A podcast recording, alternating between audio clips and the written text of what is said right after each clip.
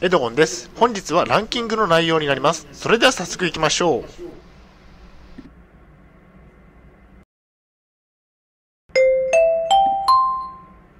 はい、H キャップチャンネルにようこそ。えー本日の内容ですが、えー就職前に通うところランキングトップ5ということでお送りしたいと思います。前提条件がありまして、現在私は統合失調症を患っています。精神病院に3年間入院をしていました。主観的なランキングになっております。大変申し訳ないのですが、ポッドキャストの方は写真が見れないのでご了承ください。それでは就職前に通うところの第5位からですね。就職前に通うところの第5位は、休養をするというところですね。どこにも通うことができないとき、えーしっかり休養をして英気を養うと。で、無理はしないと。どこにも通えないときは無理をしない方が良いですね。次に第4位ですね。第4位は、OT 活動ですね。精神病院などには OT 活動をする場所がありますね。ジグソーパズルや編み物などをすることができますね。手を動かしてリハビリをするんですね。規則正しい生活をすることが可能になりますね。朝早く起きて規則正しく OT 活動に通いましょう。次に第3位ですね。第3位は、えデイケアですね。デイケアでは映画鑑賞やストレッチなどをすることがありますね。毎日何をするのか、えしっかりとしたプログラムが、え組まれていますね。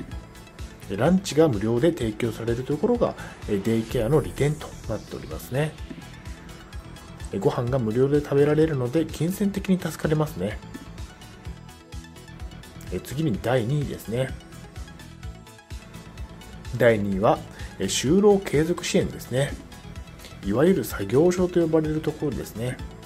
作業所によってやることはいろいろありまして、現在私が、えー、と候補に挙げているのが、えー、とパソコンの作業所と、えーお弁当作りの作業所と、あとは、えー荷物運びの作業所ですね。まあ、え力作業、お弁当作り、パソコンなどなどということで、えっと、いろいろな作業所がありまして、それぞれメリットとデメリットがあるというところで、えっと、今考えている最中ですね。で自分に合った作業所に通うようにしましょう。まずは見学や体験をしてみましょうということですね。次に第1位ですね。第1位が、えー就労移行支援ですね。え就職を目指した事業所となっております。え障害障害者雇用で働くことが最終目標になっておりますね。週に5日通うことを目指しますね。そして、えー通っていれば仕事の紹介があるというところがメリットになっております。就労移行支援に通って最終的には障害者雇用で働くことができれば目標達成ですね。では本日の行動プランに入っていきたいと思います。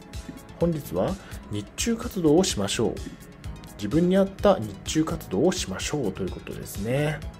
自分に合った日中活動をするようにしましょう。無理は禁物ですということですね。それでは本日の振り返りに入っていきたいと思います。本日は就職前に通うところランキングトップ5ということでお送りしました。まあ、障害者の方の場合ということですね。第5位は休養をする。第4位は OT 活動。第3位はデイケア。第2位は就労継続支援。第1位は就労移行支援でした。はい、最後に終わりにです。最後までご覧いただきありがとうございます。ブログ HCAP も3年間運営しています。Twitter もやっています。